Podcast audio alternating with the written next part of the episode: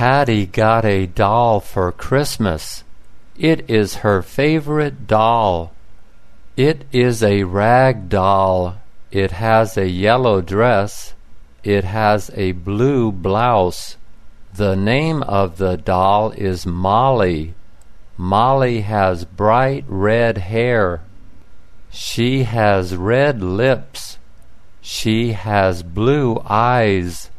She has a pink ribbon in her hair.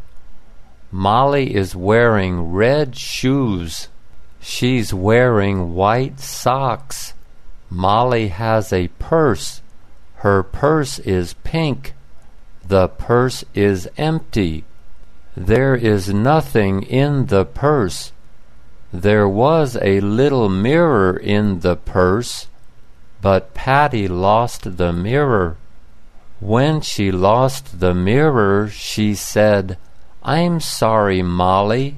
I will get you another mirror.